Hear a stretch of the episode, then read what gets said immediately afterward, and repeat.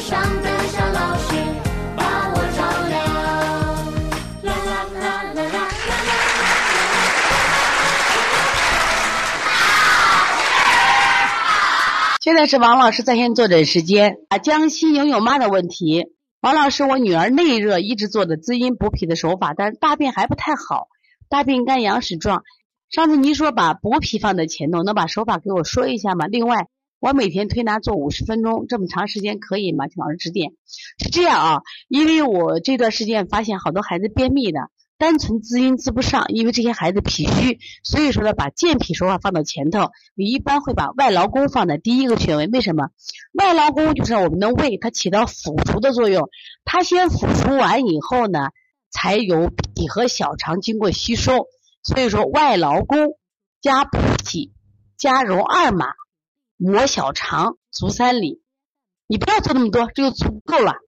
然后脾胃加强好了以后呢？那么他自己能产生怎么样阴了，有再造能力的话，他大便自然就会好很多啊。第二个问题，我儿子三岁一直盗汗和自汗，最近地图舌，光做滋阴就可以吗？滋阴的同时给他喝黄芪百合、红枣木耳，这些可以，其实可以的啊。像盗汗和自汗啊，第一个是我觉着原来其实我在调理这盗汗的时候，我光拿就是。阴虚调，我现在不是这样子了。我发现啊，其实孩子有盗汗啊，你要考虑啥？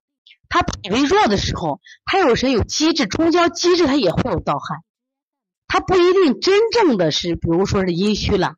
如果典型的阴虚，你一滋阴，他马上就上来。我发现现在好多都是孩子困在中焦了，中焦脾胃太弱了，所以说先把中焦脾胃的轴打开。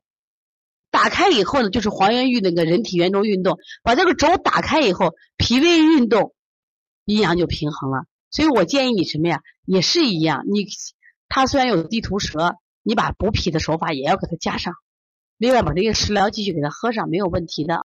所以从现在开始学习小儿推拿，从现在开始学习正确的育儿理念，一点都不晚。也希望我们今天听课的妈妈能把我们所有的知识，通过自己的学习，通过自己的分享。让更多的妈妈了解，走进邦尼康小儿推拿，走进邦尼康的课堂，让我们获得正确的育儿理念。小小问号，举手报告，和礼貌说声老师好。